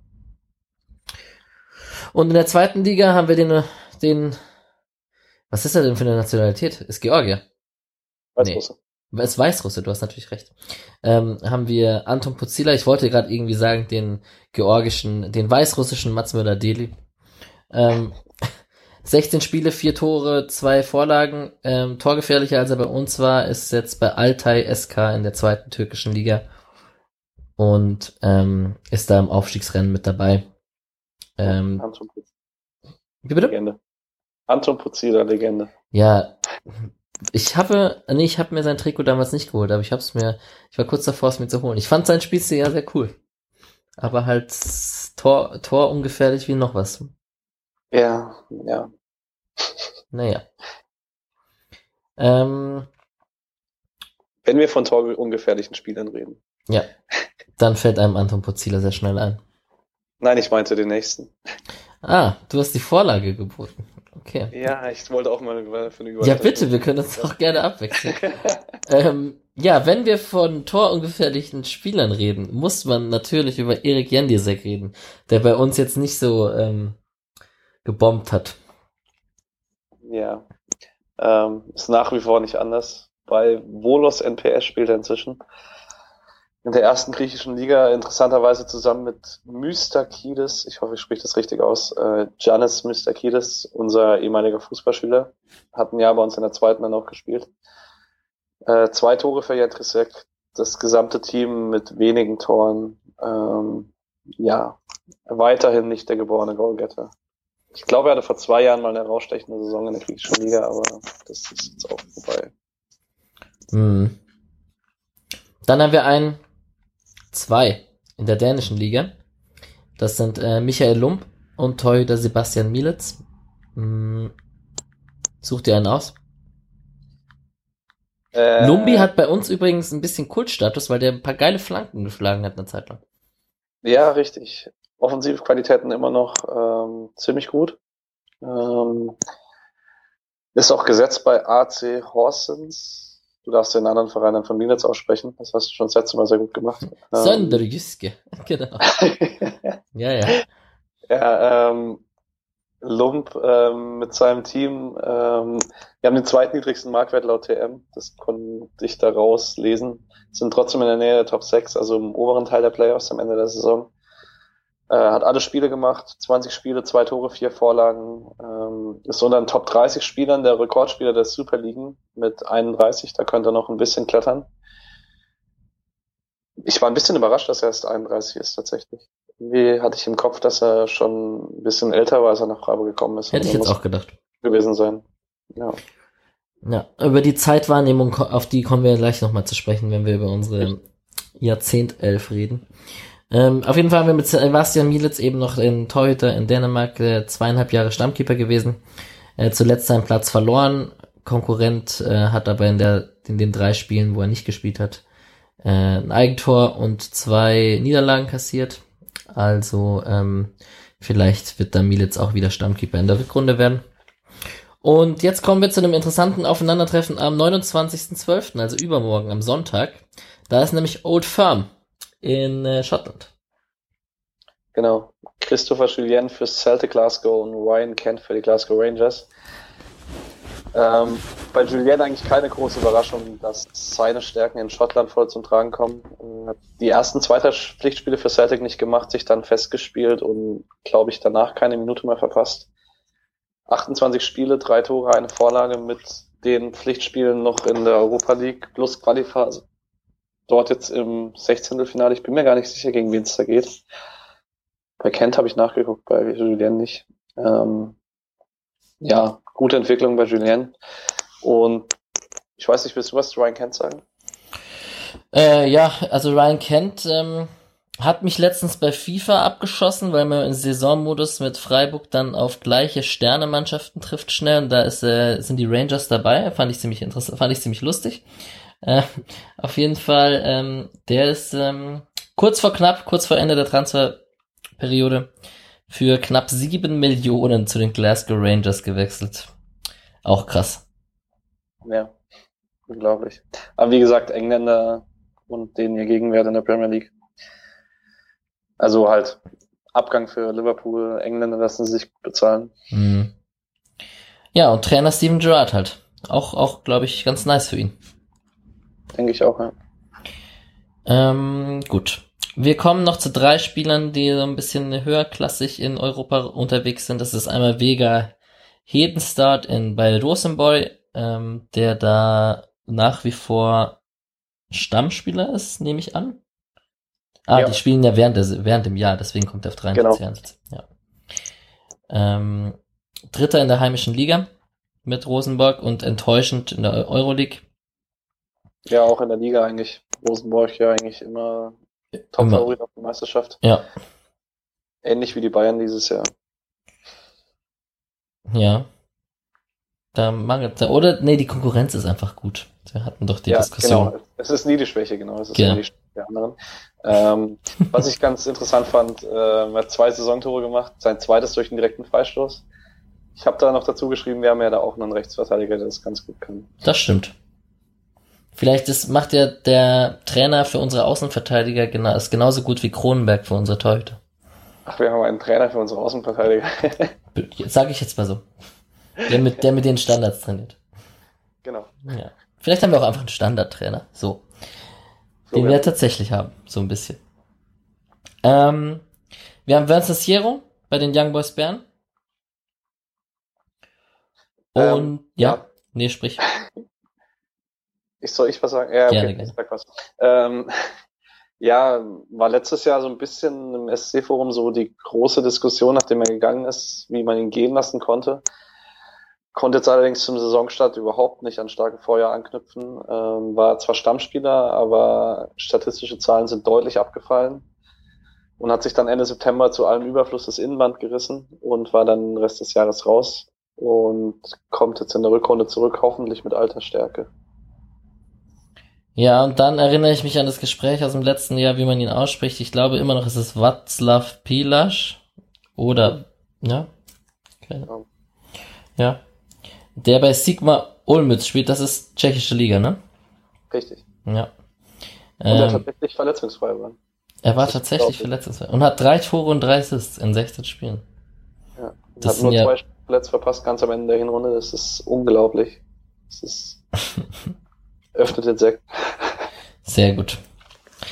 So, und dann kommen wir abschließend zu kleineren Ligen und äh, unterklassigeren Ligen. Ähm, ich würde sagen, dass wir hier ein bisschen schneller durchhauen äh, und ähm, einfach die Spieler erwähnen, die für uns äh, wichtig erscheinen. Ähm, ich würde mal erstmal anfangen mit Eko Uzoma bei Budapest Hohenwelt, mit Danny Williams beim Paphos FC auf Zypern, mit Zvonko Pamic beim NK Krsko in der zweiten slowenischen Liga und äh, mit David Tagematze bei Sioni Bols Bolnisi in Georgien. Ähm, ich sag vielleicht kurz was zu Danny Williams, weil ich das sehr überraschend finde, wie jemand, der vor zwei Jahren in der Premier League Stammspieler war, jetzt plötzlich auf, Zyp auf Zypern rumkickt. Also vor allem auf Zypern. Es kann ja sein, dass er nicht mehr das Niveau der Premier League halten kann, aber das ist dann doch schon ein großer Sprung. Und dann halt in Zypern nicht mal äh, bei Apoel oder so. Ja. Aber ich weiß nicht, Paphos hat einen relativ teuren Kader mit noch ein, zwei anderen bekannten Gesichtern. Vielleicht sind die Gehälter nicht schlecht, ich weiß nicht. Ich kenne mich im zypriotischen Fußball nicht so gut aus. Ich auch nicht. Verdammt. Aber ja. Ist gut, dass er Ähm. nicht bei Apoel ist, dann wäre er ja unter Trainer Thomas Doll. Nicht mehr, nicht mehr. Ah, stimmt. Entlassen, genau. Ähm, Fake News. welche Überraschung. Ja. Ähm, bei Usoma fand ich es noch ganz interessant. Ähm, allgemein ist die Entwicklung so seit ein paar Jahren gleich, nur spielt er jetzt rechts statt links im 3-5-2. Und er ist inzwischen ungarischer Staatsbürger. Und ich weiß gar nicht, ob er schon ein Länderspiel für Nigeria hat oder ob da tatsächlich irgendwann mal in Frage kommt, ob er zusammen mit Roland Scholler vielleicht noch Länderspiele macht. Ich kann es mir eigentlich nicht vorstellen, weil mit 30 dürfte er wahrscheinlich nicht mehr nominiert werden. Allerdings, ich weiß nicht, wie groß die äh, Talentdichte in Ungarn ist. Mhm. Ja, Das hätte doch mal so ein Länderspiel, linke Seite, Eku, Soma, Roland Scholler. das wäre echt witzig. Das würde ich einschalten. Das würde ich auch einschalten. Ja, und Zvonko Pamic und David Taga- Tagematze sind jetzt auch nicht ähm, so die prägendsten Spieler des SC Freiburgs und auch äh, ihre Vereine, zweite slowenische Liga und georgische Liga sind jetzt auch nicht so wahnsinnig erwähnenswert. Nicht unbedingt. Genau. Wow, Hm? oh, fast mein Schreibtisch ab. Mhm. Das ist die Müdigkeit, so langsam kommt sie. Ähm, wir haben noch ein paar Spieler, die äh, weltweit ein bisschen weiter unterwegs sind. Würde ich auch mal alle vier nennen und wir suchen uns wieder, die picken uns wieder die passenden raus. Äh, wir haben, jetzt ist, ist gemein, dass ich dir mal ansagen muss, weil ich muss dann die, Ich kann das auch machen, wenn du möchtest. willst du? Okay, mach mal die runter. Ja. Wobei Caleb Stanko hätte ich noch geschafft. Genau. Wir haben Caleb Stanko, der beim FC Cincinnati spielt. Felix Bastians bei Tianjin Teda in China. Äh, Ivan Santini bei Jiangsu Suning im gleichen Land. Und Kisho Yano bei Albirex Niigata in der zweiten japanischen Liga. Vielen Dank. Genau. Ich pick mir gleich mal Felix Bastians raus. Ja. Und ich möchte danach noch was zu Caleb Stanko sagen. Oh, ich könnte eigentlich zu allen vier was sagen. Egal. Ähm, ich fange mit Felix Bastians an. Ähm, bei dem es wirklich sehr, sehr interessant ist, er hat mir schon im Sommer davon, in China gibt es halt die Ausländerregelung, wonach immer nur drei gleichzeitig im Kader sein können. Und da man, also im 18er Kader, und da man vier im Kader hat, rückt er öfter mal raus. In den Spielen, die er macht, er hat 16 gemacht in der Saison, ist er statistisch einer der besten Innenverteidiger der Liga, hat fast 70 Prozent Zweikampfquote. Platz zwei bei den meisten Interceptions, Interceptions pro Spiel. Ähm, und das, obwohl es als Abwehrspieler wahrscheinlich nicht so einfach ist für den Spielrhythmus, immer wieder rein und raus. Bisschen schade für ihn, finde ich. Mhm. Ja, auf jeden Fall. Ähm, war auch in seiner Freiburger Zeit und dann in Bochum war er auch nochmal Führungsspieler eine Zeit lang. Also ja. ja. Ähm, Caleb Stanko? Äh, ja, genau. Ich, ich fand die Geschichte um Cincinnati ganz cool, weil er sich da bestimmt auch relativ wohl fühlt, weil es gibt die größte Fangruppierung bei Cincinnati ist eine von deutschen Auswanderern gegründete. Die nennt sich die Innenstadt, die Fangruppierung, also nicht übersetzt, sondern tatsächlich die Innenstadt. Okay. Die Saison von Cincinnati war allerdings nicht so erfolgreich. Warum weißt du sowas? das habe ich zufällig gesehen bei Kicker und das hat sich irgendwie in meinem Kopf eingespeichert, Cincinnati deutsche Fangruppierung, und dann musste ich das davor googeln. Ähm, deswegen. Verstehe. Ja, erste Saison für Cincinnati. Die waren davor in der ähm, zweiten US-Liga sozusagen und dann hat sich die Franchise hochgekauft. Jetzt hat man die schlechteste Bilanz der Liga gehabt ähm, und auch für Stenko, wenn man sich so die statistischen Zahlen anschaut, obwohl er Stammspieler war, das ist einfach für einen defensiven Mittelfeldspieler 0,5 Interceptions pro Spiel, 0,9 Clearances, auch offensiv nur 0,3 Key Passes, 28 Pässe pro Spiel. Das ist, lässt auf keinen sonderlich großen Einfluss aufs Spiel schließen. Mhm. Ja, dann haben wir noch Ivan Santini, den haben wir schon angesprochen, dass der ist ja in der gleichen Liga wie Felix Bastians unterwegs. Genau, ging relativ spät hin hat jetzt sechs Tore in zehn Spielen gemacht, äh, in seinen sechs Startelf-Einsätzen sechs Tore. Äh, und in der Zeit hat man aus sechs Spielen 16 Punkte geholt. Also auch dank nice. ihm hat man den Sprung auf Platz vier geschafft. Ähm, und hat ganz coole Teamkameraden. Ähm, die zwei weiteren Ausländer im Team sind Miranda, den man noch kennt wahrscheinlich von Atletico und mhm. Inter. Äh, und Alex Texera, der zweimal Torschützenkönig für Shakhtar Donetsk war. Und ich habe mal recherchiert, ich glaube 25 Champions League Tore hat. Also echt ziemlich erfolgreich in Europa. Ja, ja, der war Part von diesen krassen Shakhtar-Mannschaften. Ja. ja. Yes. Und zu guter Letzt zu Kisho Jano. Ähm, ist jetzt 35. Sein Vertrag läuft am 31.01.20 aus. Ähm, war Joker, hat zwei Tore gemacht in der zweiten japanischen Liga in seinem Jugendverein. Mal schauen, ob die Karriere sich jetzt dem Ende neigt. Und da das in Frage steht, dachte ich, man muss den Namen Kisho Jano hier noch mehr erwähnen. Nochmal erwähnen. Ja, es passiert natürlich, dass hier Spieler auch immer wieder rausfliegen aus deiner klugen Liste. Richtig. Äh, Kishoyano ist wahrscheinlich einer der nächsten. Ja, Georg Niedermeyer ist zum Beispiel rausgeflogen. Georg Niedermeyer, Weltklasse. nicht, nicht mehr in Australien aktiv. Nein, vereinslos. Vereinslos. Okay. Ähm, und dann haben wir ein ganzes Summasorium an vielen Spielern, die hauptsächlich in Deutschland unterklassig unterwegs sind. Ähm, ich würde mal kurz alle kurz aufzählen und dann können wir uns jetzt so zwei, drei jeder rauspicken und dann ähm, für die, die das interessiert, du wirst das sicherlich im Nachgang an diese Episode auch noch schriftlich im Forum veröffentlichen. Kann man das Ganze dann auch nochmal nachlesen, wer hier nicht die ganze Zeit zuhören möchte oder noch etwas zu Spielern erfahren möchte, die wir jetzt nicht mehr erwähnen. Ähm, wir haben Jackson Mondi, US Boulogne, dritte französische Liga. Wir haben Mo Dressot, Donnerwitzer SV Leobin war in der dritten oder vierten, vierte österreichische Liga. Äh, dazu komme ich gleich auch nochmal gerne.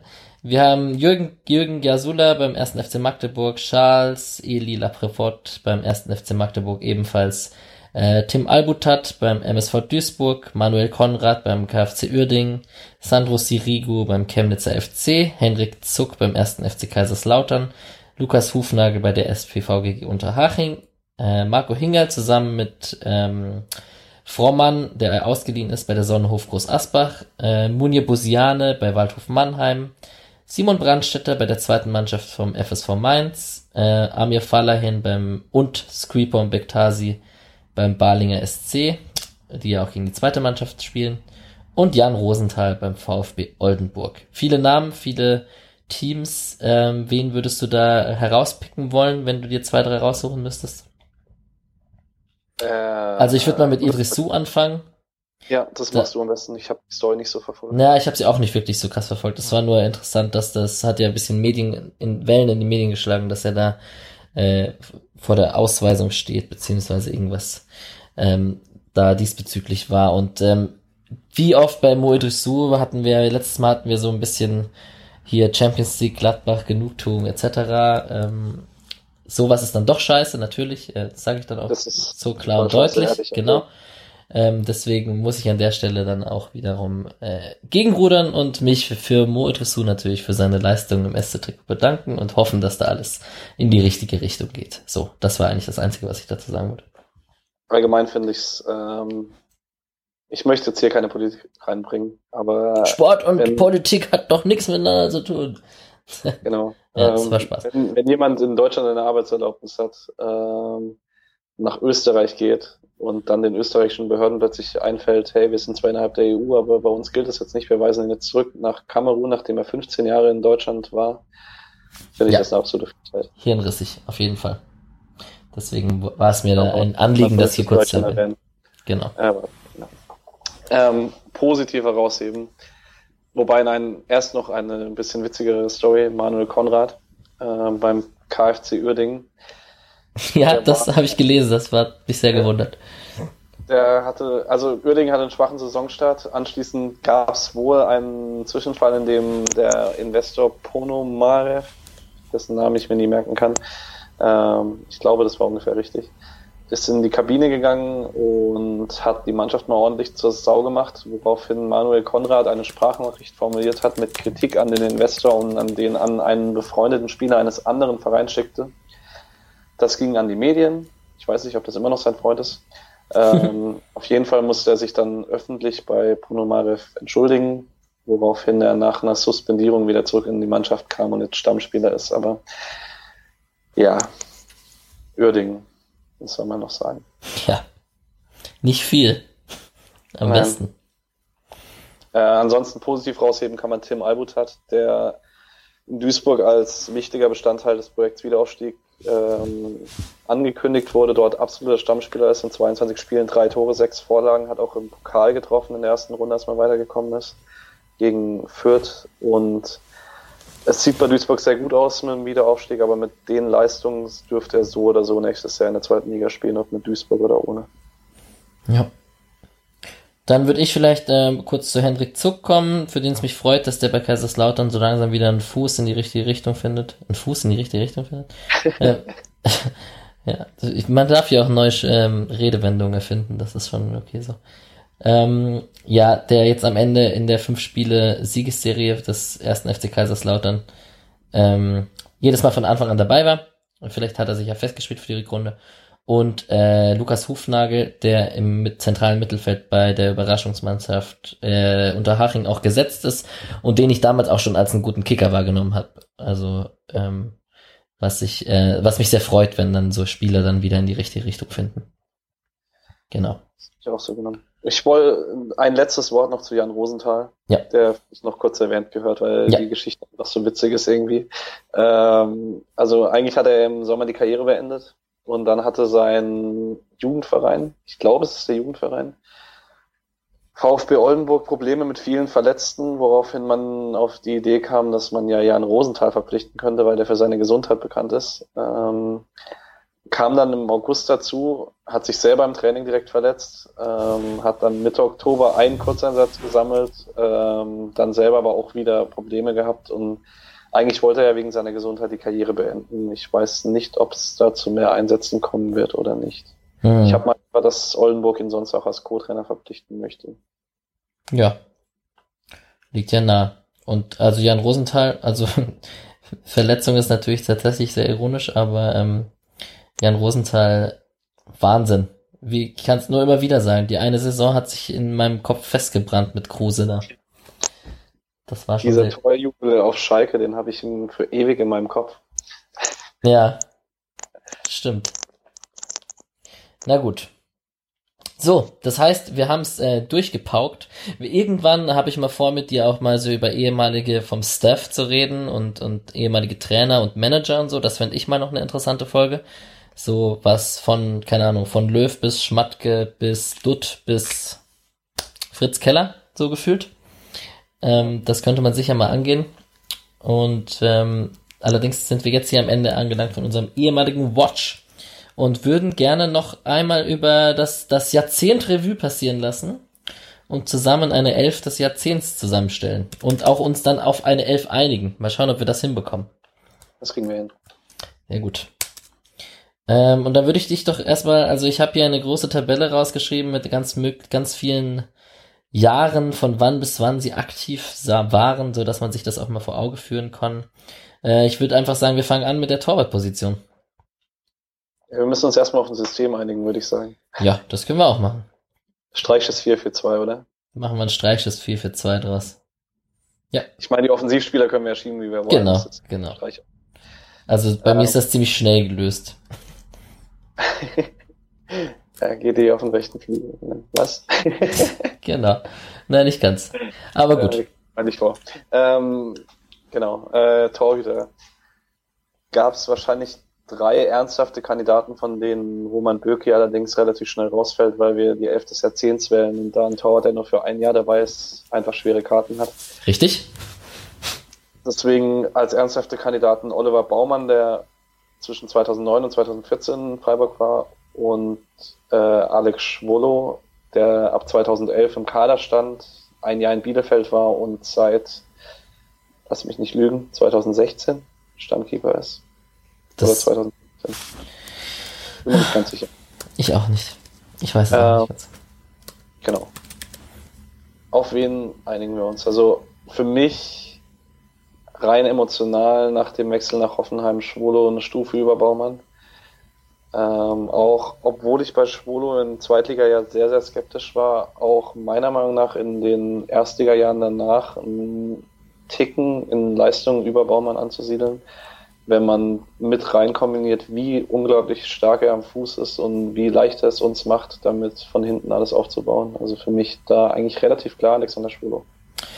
Ich gehe da bei der Argumentation eins zu eins mit. Von emotional Hoffenheim bis fußballerische Klasse. Also äh, seit 2005 fünf, zur, zur Saison 15-16 ist Bürki nach Dortmund gegangen. Ich denke dann zur Saison 15-16 auch Schwolo ja. Stammkeeper.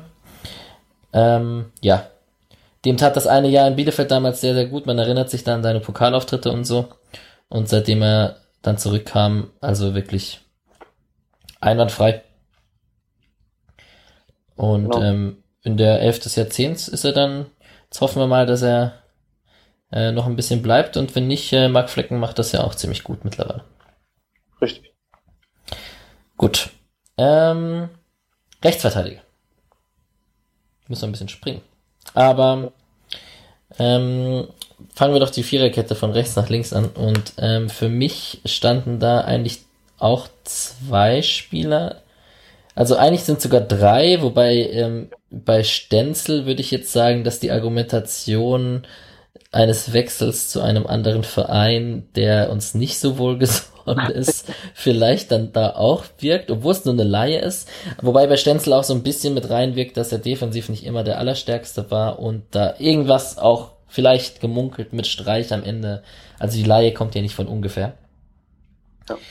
Ähm, bei der Recherche rausgefunden, Mensur Mucha von 2009 bis 2016 für den SC aktiv, am Ende nicht mehr so oft äh, im Einsatz, weil auch verletzt und so, aber sind doch sieben Jahre, davon sechs noch in diesem Jahrzehnt.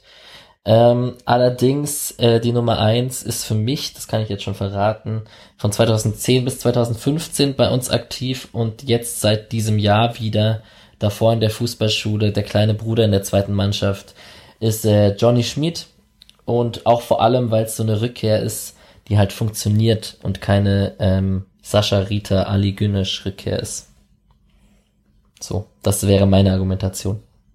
Ich kann mitgehen, wenn auch mit ein bisschen Bauchschmerzen. Äh, du hast übrigens Oliver Sorg vergessen als Kandidat, der ja. hier Stadtspieler war zwischendurch. Da Weil muss ich ehrlich gesagt sagen, da wirkt für mich emotional der, der Abgang ja, beim Abstieg, obwohl genau. er äh, jetzt nicht so Weltklasse war. Also der kam damals rein, als Streich übernommen hat, hat das fantastisch gut gemacht als Links- und Rechtsverteidiger.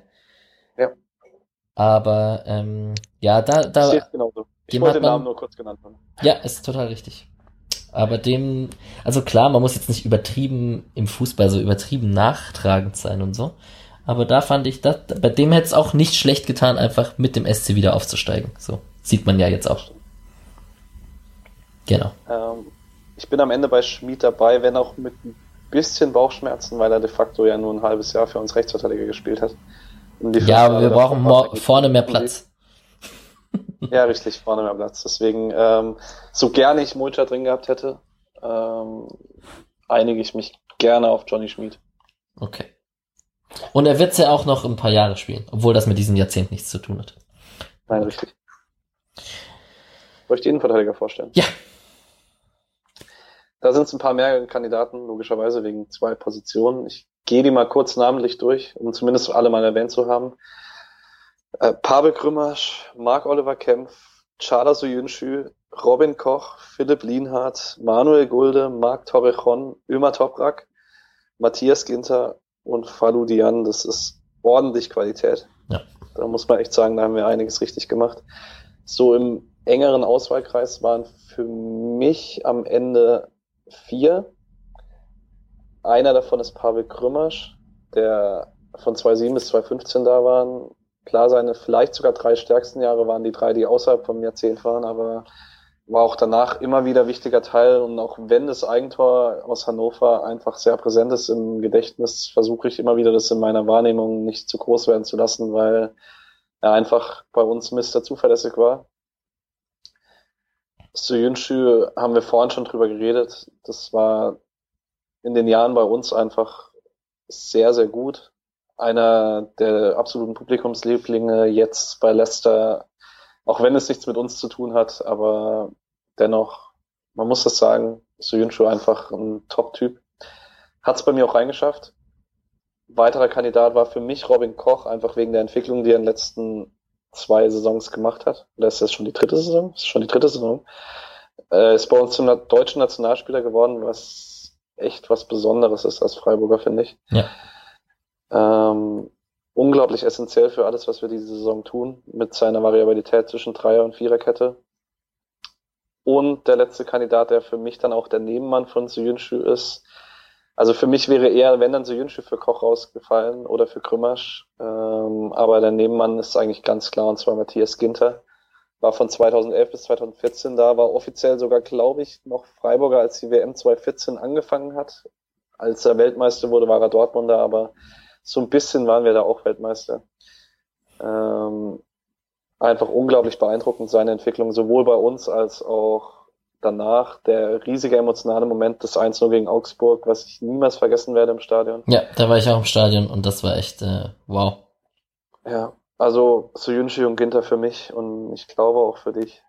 Ja, du es darfst gerne noch zu ein paar Spielern Worte verlieren. Nee, ist super interessant, dass wir uns da einig sind, weil äh, ich gehe natürlich mit, dass da war die Qual der Wahl schon relativ groß, auch das Argument mit Koch bei uns Nationalspieler zu werden und ähm, so Yunchi könnte man als Gegenargument bringen, dass es halt auch nur zwei Jahre waren und so und Krümmersch könnte man halt irgendwie doch trotzdem auch ein Denkmal bauen für seine lange Zeit und man weiß auch irgendwie, dass der sehr gut mit Streich war und dass das ähm, da hätte man sich auch irgendwie gewünscht, dass der im Verein bleibt nach der Karriere. Ähm, ja, nichtsdestotrotz, ich bin auch mit Ginter da ein bisschen emotional behaftet. Und Ginter ist für mich auch irgendwie so der Start von äh, einem Sprung beim SC Nationalspieler rauszubringen und irgendwie, äh, also da kam ja, klar, da hatten dann irgendwie Günther und Sorg hatten wir mal ein Freund, Freundschaftsspiel irgendwann bekommen und so. Aber die Waldschmidts und Kochs und so, die da jetzt nachkamen, Petersen natürlich auch zu erwähnen, äh, Ginter war für mich da so, hat er so ein bisschen was äh, irgendwie gefühlt gestartet. Ich weiß jetzt nicht, ob das komplett stimmt, ob, ob das davor, die Jahre davor einen gab. Aber ähm, der war ja dann, ist zur Weltmeisterschaft gefahren als Freiburger und das ist schon auch einzigartig. Genau. Und ähm, um die Viererkette, also dann können wir uns auf Ginter und Seyunchi ja einigen, das ist ja auch schon mal gut. Und ich denke, dann ist unsere Viererkette, glaube ich, komplett, weil über den Linksverteidiger müssen wir gar nicht lang diskutieren. nee, nicht wirklich. Da steht, glaube ich, auch nur einer zur Auswahl. Michael Lump. genau. Michael Lump und, ähm, ja, keine Ahnung. Wer ist Wer war noch Linksverteidiger? Felix Bastians. In der Hinrunde Markus Sorg, oder? Müsste Felix Bastians gewesen sein. Ja, das kann sein. Ja. Nein, Spaß beiseite. Genau. Also unser Dauerbrenner, der mittlerweile auch ähm, mit Mitkapitän seit 2012 da, 240 Spiele. Ich hab's, äh, hab ich's noch offen, ich glaube schon. Hier SC Freiburg Rekordspieler ist er jetzt auf dem zehnten Platz. Noch zwei Spiele, er ist an Julian Schuster vorbei und jetzt gesetzt dem Fall, dass der noch, lass den mal noch zwei Saisons bei uns spielen, dann wird er halt Zweiter, wenn der so konstant durchspielt. An Andi Zeyer mit seinen 441 Spielen kommt er so schnell nicht ran, aber an Karl-Heinz Schulz mit 297 Spielen ist halt auf Platz zwei Und die kann er halt alle noch holen. Und dann hat er auch den Legendenstatus verdient, den er sich da erarbeitet hat, meiner Meinung nach. Ja. Ja. Dann ähm, haben wir das, die Viererkette. Und ähm, was haben wir gesagt? Ein, ein 4-4-2. Also Doppelsechser. Eine Doppel-6. Und ähm, zentrale Mittelfeldspieler. Ich kann ja mal einfach einen nennen, der bei mir ist ziemlich safe drin ist und ich denke bei dir auch, und das ist Julian Schuster. Der, ich habe ihn gerade schon erwähnt, Platz 9 der ewigen Liste beim SD, 242 Spiele, jetzt Verbindungstrainer ähm, von 2008 bis 2018 beim SC am Ende nur noch und trotzdem seine Rolle akzeptiert im Kader und trotzdem dann auch nochmal reingekommen am Ende und ähm, auch in den Zweitliga-Jahren und so damals von Stuttgart 2 gekommen und eine wahnsinnige Stütze fürs Team, auch unter Robin Dutt, ähm, Wahnsinn, aber dann auch noch unter Streich und so und ich glaube, den kann man da nicht rausreden. Es sei denn, du bist der andere Meinung. Nein, also an Julian Schuster führt kein Weg vorbei. Teilweise war es in den letzten Jahren mir sportlich dann doch etwas zu oft Julian Schuster Ja, in den letzten Jahren seiner Karriere, aber das ändert nichts am Status, den er für einen Verein hat, äh, den er auch sportlich gerade am Anfang des Jahrzehnts für die Mannschaft hatte. Julian Schuster ist hier absolut zweifelbefreit. Ähm, genau. ja, sehr gut, dass wir uns Kandidaten für die zweite Position haben wir mehr. Ja. Ähm, wen hast du denn? Für wen hast du dich denn entschieden? Also wir können ja mal, ich kann ja mal kurz durchgehen. Ähm, Abrashi seit 2015 da, ähm, Flum von 2008 bis 2013, Caligiuri äh, kommt für die 6 jetzt nicht in Frage, Macchiadi von 2009 bis 2013, Haberer seit 2016, Darida von 13 bis 15, Höfler seit 2010, minus ein Jahr Aue. Ähm, ja, ich glaube, das dürfte es gewesen sein. Mike Franz. Hat uns hier noch in die Kandidaten reingenommen, ja, seit 2014. Weil für Spoiler Alert, für den ist offensiv für mich kein Platz. Ja, Ähm, ich habe ihn jetzt gerade in die Offensive geschoben. Genau, ich weiß. Ähm, ich sehe das. Ja, ja, ich, Ähm, Nein, aber meine Entscheidung fällt auch dann überraschend ohne, überraschend deutlich, ohne dass ich lange drüber nachdenken muss über Chico, auf Chico Höfler, weil die Bedeutung, die er über jetzt, ich würde mal behaupten, spätestens seit dem Abstieg, also seit dann dem Aufstiegsjahr für pausenlos auf die Mannschaft hat, immer Stammspiele, äh, immer wichtigster taktischer Spieler für Christian Streich, Taktgeber, nicht immer unumstritten, aber letztlich sind sich, glaube ich, dann doch die meisten einig, was er für einen Impact auf die Mannschaft hat, spätestens nach der Hinrunde. Auch wenn es für mich so ein bisschen die Albtraum-Doppelsechs ist, Schuster Höfler, weil die beiden einfach von ihren Spielanlagen her nicht zusammen auf einer Doppelsechs spielen sollten, ist es mir für diese Elf des Jahrzehnts egal und wir lassen da Schuster Höfler spielen, wenn das für dich okay ist. das ist für mich in Ordnung. Die Mannschaft wird ja doch so nie zusammen auf dem Platz stehen. Äh, zum Glück wahrscheinlich am Ende. ähm, ja, Schuster, also bei Schuster möchte ich noch kurz erwähnen, der hat, das hat ja mit ihm ein bisschen angefangen mit diesem abkippenden Sechser zwischen die Innenverteidiger, Dreierkette, im, zumindest im eigenen Spielaufbau. Mhm. Und ähm, klar, Höfler hat das eine Zeit lang dann auch gemacht und so. Und Höfler ist sicher nicht unumstritten, aber Höfler ist sicherlich die Art Spieler, die, wenn sie einen Ticken besser ist, halt nicht beim SC kicken würde. Und Ja. er ist gerade noch so gut genug, um halt eine Konstante über Jahre hinweg zu sein. Und das ist für den SC halt Gold wert in so einer Liga.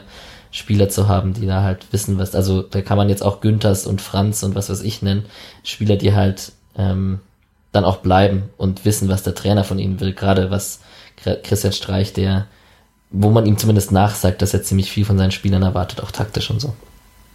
Genau. Genau. Gut, Schuster und Höfner. Jetzt, glaube ich, wird's interessant, wie wir das machen. Ich glaube, wir machen einfach vier offensive Positionen draus. Genau. Ja. Soll ich mal alle vorstellen? Du kannst mal alle vorstellen und dann können wir uns ja auf die Klaren einigen erstmal. Genau. Ähm, Kandidaten Daniel Caligiuri. Ich würde auch hier unter die Kandidaten nochmal Haberer mit reinnehmen, auch wenn er gerade eben schon mal einen Kandidaten ja. war. Vincenzo Grifo, Mike Franz, Max Kruse für ein Jahr, Jan Rosenthal, Nils Petersen, Admir Memedi, Maximilian Philipp, Luca Waldschmidt, Florian Niederlechner, Karim GD, Stefan Reisinger und Papi Stemmer Sissé. Und ich nehme mal ganz kurz, weil wir darüber nicht diskutieren müssen, einen Platz weg für Nils Petersen im Sturm. Ja, hat er sich erarbeitet, ist äh, Rekordtorschütze seit dem Schalke Elfmeter mit Löw und ähm, seit 2015 jetzt auch da maßgeblich prägend, emotionaler Höhepunkt, dass er trotzdem geblieben ist, trotz Abstieg. Ähm, ja, gibt's nicht viel zu diskutieren, bin ich deiner Meinung. Easy. Genau. Ich habe noch einen zweiten Spieler, mit dem ich mir auch mit dir einig bin, das ist Maximilian Philipp, der für mich so ein bisschen das Sinnbild war für den Freiburger Weg. Bei der da war, kam als ein bisschen abgestempelt bei anderen Vereinen, kam dann spät zu uns, hat sich über die zweite Mannschaft reingekämpft, wollte das hier unbedingt, hat dann die Chance bekommen, schon unter Sorg und sich unter, oder nein, nicht unter Sorg, nein, viel zu spät, ist unter Streich reingekommen, ne? Im Abstiegsjahr, genau. Philipp ist unter Streich ja. Ja, im Abstiegsjahr unter Streich, genau. Ähm, in der zweiten Liga endgültig reingespielt, zwei, ein herausragendes Bundesliga-Jahr dann, also Mini-Muster rein für mich. Ja, hätte noch ein Jahr bleiben können, aber auch bei mir ist er mit drin und ähm, ist dann zu Dortmund gewechselt, war da, hat er dann auch, kam da auf seine Einsatzzeiten und ähm, ja, hatte auch was, was viele, viele nicht hatten. Auf jeden Fall. So, und jetzt? Jetzt, jetzt ist es schwieriger. Jetzt wird es interessant. Also, man, zum Beispiel so ein Spieler, so ein Spieler wie Max Kruse fällt für mich halt raus, weil er nur ein Jahr da war, zum Beispiel. Für mich auch. Der ist äh, natürlich von Niveau her Weltklasse gewesen für Freiburger Verhältnisse, aber halt ein Jahr reicht nicht. Äh, ja, wir können auch nach dem Ausschlussprinzip gehen eigentlich. Ähm, also, ich, ja? ich möchte noch für ein Spiel argumentieren, der bei dir nicht drin ist. Ja. Äh, und für mich war nämlich Vincenzo Grifo relativ deutlich, weil er bei drei sehr, sehr wichtigen Dingen dabei war im äh, dem Jahrzehnt. Er war Kernteil am Aufstiegsteam, ja. war ein wichtiger Teil am Europa League Team und meiner Meinung nach steigen wir ohne seine Rückkehr in der letzten Rückrunde ab. Weil da offensiv einfach so gar nichts passiert ist, wenn Grifo nicht dran beteiligt war und damit war trotz einiger Längen, die er auch hatte in seinen Zeiten, und trotzdem immer mal wieder hin und her, ob er jetzt da ist oder nicht, ähm, für mich eigentlich ein Platz für Grifo reserviert. Und auch eine Rückkehr, die ja trotz allem funktioniert. Genau. Ja, gut, da kann ich mit mir reden lassen bei Grifo auf jeden Fall. Ähm, ich kann ja schon mal spoilern, dass ich, also für die anderen spoilern, du weißt es ja, dass ich Karim GD bei mir drin habe, der für mich einerseits durch seine langen Jahre beim SC, andererseits durch unfassbar viele Diskussionen, warum er denn auf dem Platz steht so oft und ähm, durch irgendwie seinen Kultstatus zum Ende hin auch äh, für mich da drin steht. Ich kann natürlich verstehen, wenn man ihn aus fußballerischer Sicht da nicht in dieser Elf drin sehen möchte. Ich habe Mike Franz nicht drin. Ah, du hast GD drin? Also ich habe Niederlechner drin, aber ich kann bei GD eher mit mir reden lassen, weil ich finde, also ich mag Mike Franz sehr, sehr gerne, aber ich finde, es gab wenige Zeiten, in denen er wirklich den großen Einfluss auf unser Spiel hatte. Ja, er hatte einen großen positiven Einfluss. Er hat im, er hat im Aufstiegsjahr so gefühlt acht Tore oder so. Sieben, acht, neun, ich weiß das nicht. Stimmt. Das stimmt, das stimmt, da möchte ich nicht widersprechen. Im Abstiegsjahr war es damals ein bisschen bitter, weil da wären wir meiner Meinung nach mit einem komplett gesunden Mike Franz nicht abgestiegen. Ja. Hatte da ein paar Ausfallzeiten. Ähm, und Jetzt. Also mir waren es zu wenig wirklich starke Mike Franz Jahre, um ihn mit reinzunehmen. Also höre ich heraus, dass ähm, wenn äh, ich bei Grifo für Franz mitgehe, du bei GD für Niederlechner mitgehst. Genau. Ja, okay, darauf kann ich mich doch einigen. So, dann passe ich das mal an und ähm, hier jetzt der Aufruf. Ähm, mal schauen, ob das klappt mit Hashtag SC11 Jahrzehnt oder so. Ähm, wir werden das sicherlich zu der Folge schreiben.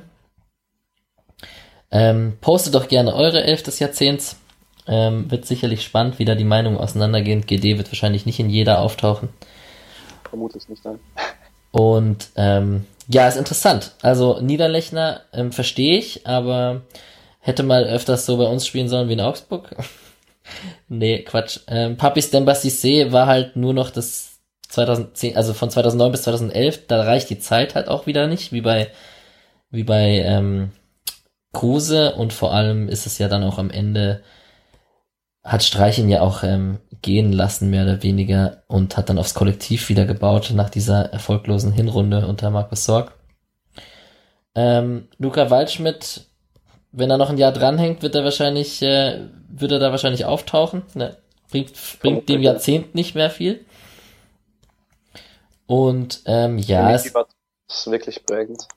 Gefühlt ja. ein Haberer, ein Caligiuri, ein Abrashi hätten es auch irgendwo verdient, aber man muss sich ja für elf Leute entscheiden. Richtig. Genau.